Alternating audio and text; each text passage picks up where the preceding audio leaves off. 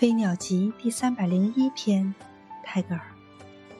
Your sunshine smiles upon the winter days of my heart, never doubting of its spring flowers. 您的阳光对着我的心头的冬天微笑，从来不怀疑它的春天的花朵。